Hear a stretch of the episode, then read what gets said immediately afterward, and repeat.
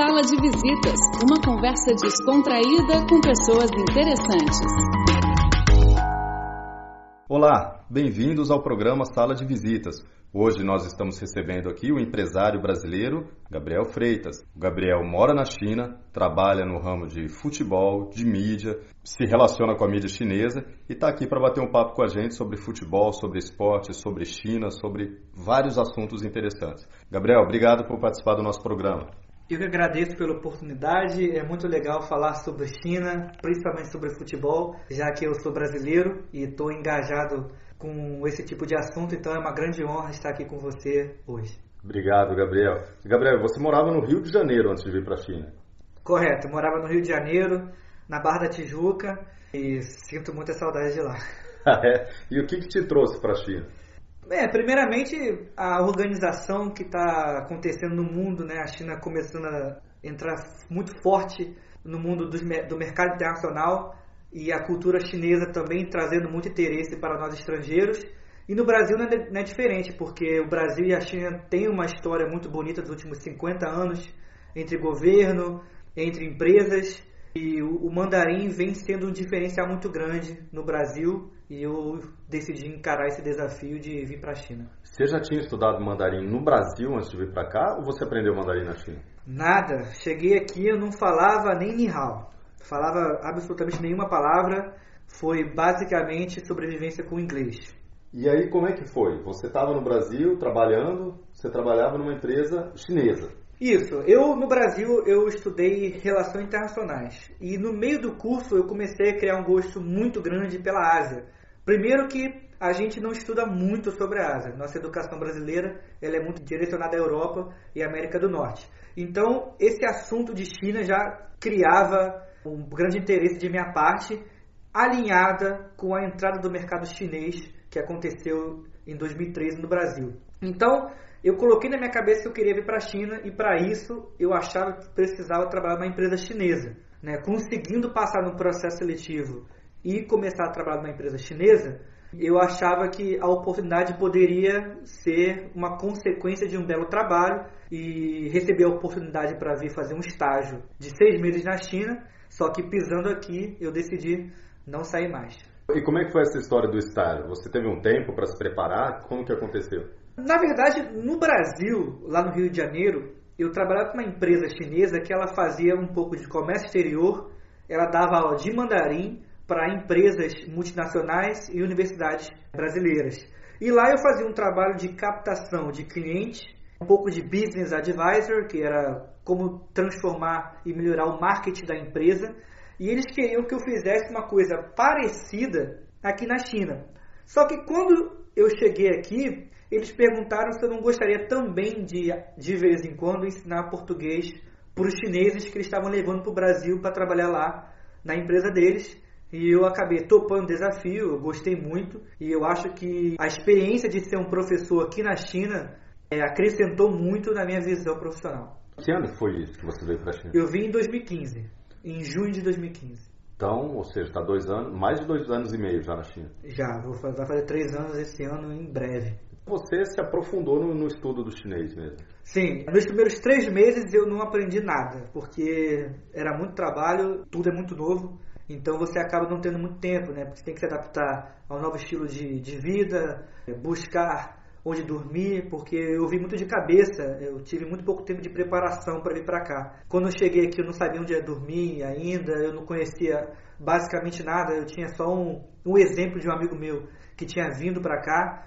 Então, meus primeiros três meses foi muito difícil para aprender de fato a cultura chinesa e aprender a língua.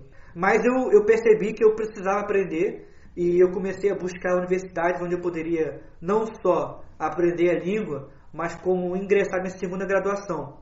E eu acabei começando a estudar também aqui na China. Aí você começou a estudar, então, mandarim dentro de uma universidade? Isso. Depois de muita pesquisa, eu queria uma, uma universidade que não tivesse brasileiros, em que eu ficasse literalmente imerso numa língua estrangeira. O mais indicado também não ia ser o inglês. Então eu achei uma universidade que eles fizeram a proposta de um curso que as aulas de mandarim elas estavam embutidas no tempo da graduação. Então eu não precisava nem perder tempo para estudar e nem perder tempo para fazer a graduação. Eu poderia fazer as duas coisas simultaneamente. Maravilha. Deu resultado então, porque você hoje você fala um mandarim que a gente pode considerar fluente. É, o mandarim fluente eu acho que nem os chineses falam. Mas hoje em dia acho que na questão de assuntos que eu trabalho e o dia a dia eu consigo conversar sem nenhum problema. Sobre idiomas, que a gente está nesse assunto que é muito interessante, você acha que o mandarim ele abre portas, está se tornando cada vez mais importante? Você recomendaria para que outras pessoas, brasileiros ou lusófonos, estudassem o mandarim? Sem dúvidas. Sem mandarim, eu acho que não teria chegado nem alcançado nem 25% das coisas que eu conquistei na China, porque o, o mandarim ele quer uma barreira que você vai conseguir é, se comunicar e interagir com os chineses que o inglês ou até o português não daria, porque você consegue entender o sentimento do chinês, você consegue não ter medo de encarar um desafio, encarar uma entrevista de emprego, por exemplo, ou encarar uma mesa de negociações, porque se o inglês não funcionar, se o português não funcionar, você ainda tem o seu plano C, que é o mandarim. Então eu indico para todo mundo aprender essa língua que não mais é do futuro, mas já faz parte do presente das nossas vidas. Ou seja, pelo que você teve de experiência aqui e acabou de falar para gente, não é o idioma só, é a cultura. Quando você aprende o idioma, você aprende a cultura. E isso na China é muito importante. Com certeza, nós aprendemos muita coisa dentro de um idioma, né? Um idioma é muito mais do que palavras. Você aprende não só a cultura, mas uma forma de uma organização de uma sociedade. Por que, que essa universidade pensa dessa forma? Você consegue ver isso muito bem através da língua. E não só isso acontece até com a nossa língua portuguesa, né? Você vê que claro. a, os sotaques de diferentes regiões, você consegue exatamente entender por que, que eles falam daquela forma. E aqui na China, o mandarim ele está muito atrelado com a cultura deles, muito atrelado com a forma de pensar, né? Não a forma gramatical da língua, a forma de você se expressar, eles têm sempre um padrão que isso está muito entrelaçado com a cultura deles. É verdade, no ambiente de trabalho e principalmente que você mencionou de negócios, você entender a cultura chinesa para fechar um negócio é muito importante, né? porque eles são, eles são diferentes do, do, dos ocidentais quando estão tratando de negócios. Com certeza. Não só diferente, como tem vários mecanismos, várias formas de você fazer negócio no mandarim que não tem tradução para o inglês. Então, para você entender, você tem que ter uma base de mandarim. Até porque, depois de um tempo aqui na China, eu percebi que os grandes empresários chineses, muitas vezes, eles não falam inglês. E eles conseguem fazer negócios com o mundo inteiro. Por que, que eles conseguem fazer negócios com o mundo inteiro?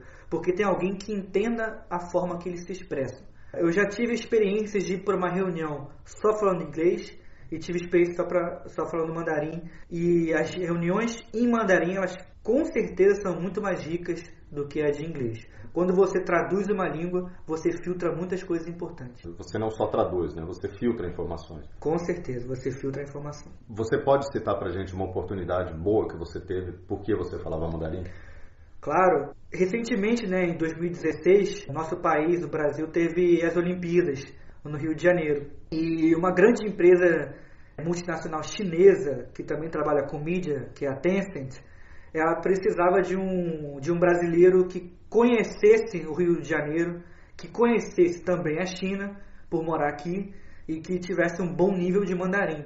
E eu fui para essa entrevista com mandarim muito ruim na época, mas eu consegui ganhar a confiança do, dos contratantes através da minha experiência e do que eu propus para eles, mas como na época da entrevista ainda faltava um tempo para as Olimpíadas, eles me falaram que se o meu mandarim não melhorasse nesse tempo, eu não poderia trabalhar com eles. Então eu tive que correr contra o tempo para aprender mandarim e foi realmente a primeira vez na minha vida que se eu não tivesse mandarim, eu não poderia alcançar um objetivo e talvez um sonho, que foi uma grande experiência. Ou seja, foi sob pressão, mas ajudou você a estudar Com certeza, com certeza. A pressão nos ajuda bastante, né? E o mais interessante é que o meu mandarim, ele deu um salto, é uma melhora muito significativa, de fato, quando eu estava no Brasil, nas, durante as Olimpíadas, porque eu estava com uma equipe muito grande, tava, estávamos trabalhando com muita pressão de resultados de programas e, e, trabalhos com os atletas que sempre era ao vivo, ou seja, a margem de, de erro era muito próxima de zero e pouquíssimos falavam inglês. Então eu tinha que falar mandarim mesmo se eu não soubesse se me expressar em mandarim. Então, nessa época, a pressão me ajudou bastante a melhorar meu nível de mandarim. Você teve que se superar no Brasil. É, temos que nos superar sempre. Você ganhou um prazo, além da confiança da empresa, você ganhou um prazo, teve uma imersão no mandarim no, no período da, do seu trabalho. É, com certeza. Não só a imersão, acho que o mais importante é que você perde o medo, né? Aquele medo que você teria, ah, vou trabalhar em mandarim, ah, vou trabalhar sob pressão, ah, eu vou ter coisas que eu não vou saber falar, você perde completamente isso. Todas as suas oportunidades no futuro, você já vai com uma outra cabeça, certas barreiras já não vão existir mais na sua vida. Eram quantos atletas chineses que você trabalhou, que você se relacionou nesse período? Então, a Tencent ela era patrocinadora oficial e parceira oficial do Comitê Olímpico Chinês. Então, eram mais de 220 atletas que estavam no, na Vila Olímpica. O nosso trabalho com os atletas era não só pegar eles para participar dos nossos programas, mas também resolver alguns problemas que o Comitê Olímpico Chinês teve de logística e procedimentos que não queriam recorrer ao Comitê Olímpico Brasileiro e ao Comitê Olímpico Internacional. Por exemplo, é, uma coisa muito interessante é que os chineses tiveram um problema clássico, que é a água quente. Né? O chinês gosta muito de tomar água quente e o brasileiro, principalmente do Rio de Janeiro, nós não tomamos, tomamos água quente. Nós esquentamos a água geralmente em fogão quando precisa. Tá, a gente toma água gelada, na é, verdade. É, tomamos água gelada. Mas os atletas chineses queriam comprar chaleira. E ninguém conseguia achar chaleira no Rio de Janeiro. E acabou que essa tarefa de comprar chaleira, a Tencent deixou comigo. E eu acho que eu comprei todas as chaleiras do Brasil. que você é um carioca por adoção, né? Você nasceu em outro estado, mas você, a sua vida, a maior parte, você passou no Rio. Isso, eu nasci no, no Pará. Meu pai trabalhava no norte do Brasil para uma, uma empresa de mineração. Mas eu também já cheguei a morar em Curitiba há um tempo, mas como minha família toda é carioca, então eu me considero também carioca. Então a tarefa de achar uma, uma chaleira no Rio ficou com você mesmo. É, foi difícil, porque eu chegava às vezes na loja e falava porque eu queria comprar uma chaleira e os vendedores já sabiam quem eu era. Porque a, notícia se espalhou pela cidade, o comprador de chaleira. Compra... Foram muitas chaleiras? Foram muitas chaleiras, a gente comprou cerca de 150. Porque além dos atletas, a gente fez uma lista dos atletas que possivelmente iriam ganhar ouro. Né? Você sabe mais ou menos quem são os melhores atletas do mundo hoje em dia e você saberia por exemplo, é, a China é muito forte em salto ornamental. Sim. E nós sabíamos quais atletas iam ganhar ouro. Então, nós levamos para o Brasil a família desses atletas. Por quê? Aqueles atletas que iriam ganhar medalha de ouro iriam participar de diversos programas de TV que nós fizemos. E um desses programas de TV é a família chinesa tendo mais férias no Brasil nas Olimpíadas. Então, essas famílias, chegou um número de mais de 150 chineses, não falava inglês. Muitas vezes são pessoas muito simples, né? Porque os atletas vieram de áreas muito simples na China. De origem mais humilde, né? Isso, origem mais humilde. E eles tinham muitos problemas, assim, claro que eles gostaram muito da cultura brasileira, comeram comida brasileira, mas a gente pensou numa logística de levar comida chinesa, então esses utensílios de chaleira que eles precisavam também é para a família dos atletas. Você virou o Gabriel da, das chaleiras no Rio de Janeiro.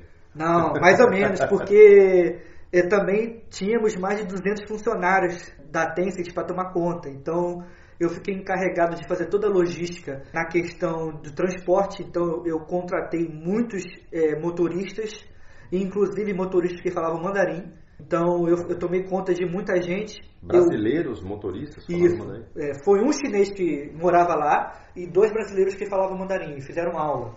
Pessoas de minha confiança, que eu sabia que eles poderiam fazer um bom trabalho. Eu acabei também participando de programas é, de TV da Tencent e um dos lances mais legais é que quem buscava o atleta dentro do estádio era eu. É, dentro do carro, tinha dois cenários na verdade. Dentro do carro, ou era presidente da empresa que ia comigo buscar o atleta, quando o atleta ele tinha um nome muito grande, ou um canal de mídia que a gente fazia um programa de TV ao vivo dentro do carro e que o atleta ele ganhava medalha de ouro e do estádio até o nosso estúdio era uma parte desse programa. Enquanto isso, no estúdio eles preparavam a segunda parte do programa e o motorista do carro era eu, porque precisava ter uma comunicação rápida em mandarim, o trajeto que a gente pegava e o estúdio. Maravilha. Gabriel, a gente vai fazer só uma pausa agora para a segunda parte da entrevista. A gente vai a gente começou falando de idiomas, de China, de esportes, agora Olimpíadas, e a gente vai mergulhar um pouquinho no futebol e Copa do Mundo. Não perca a segunda parte da entrevista com o empresário Gabriel Freitas. Até lá!